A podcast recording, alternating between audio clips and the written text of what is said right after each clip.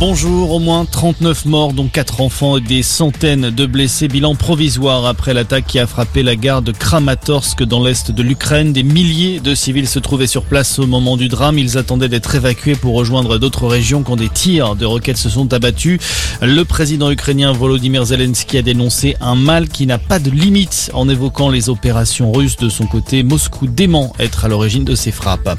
En Belgique, l'usine d'Arlon qui fabriquait les chocolats Kinder à l'origine des contamination à la salmonellose a été fermée, décision de l'agence de sécurité alimentaire, l'organisme qui a également ordonné le rappel de tous les produits de la gamme Kinder issus de cette entreprise.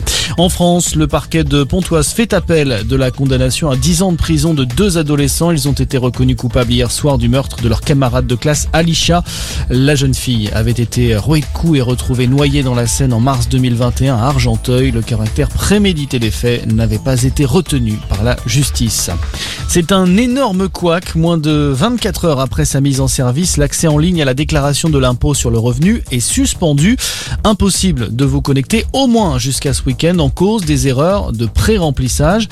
Elles concernent notamment les salaires des professeurs avec des montants surévalués pour certains contribuables. Des investigations sont en cours pour permettre un retour à la normale dans les plus brefs délais. Cinq départements toujours placés en alerte orange pour vent violent, la Charente-Maritime, les Deux-Sèvres, la Vienne, le Puy-de-Dôme et la Haute-Loire, conséquence de la tempête Diego qui balaye une grosse moitié nord de la France cet après-midi.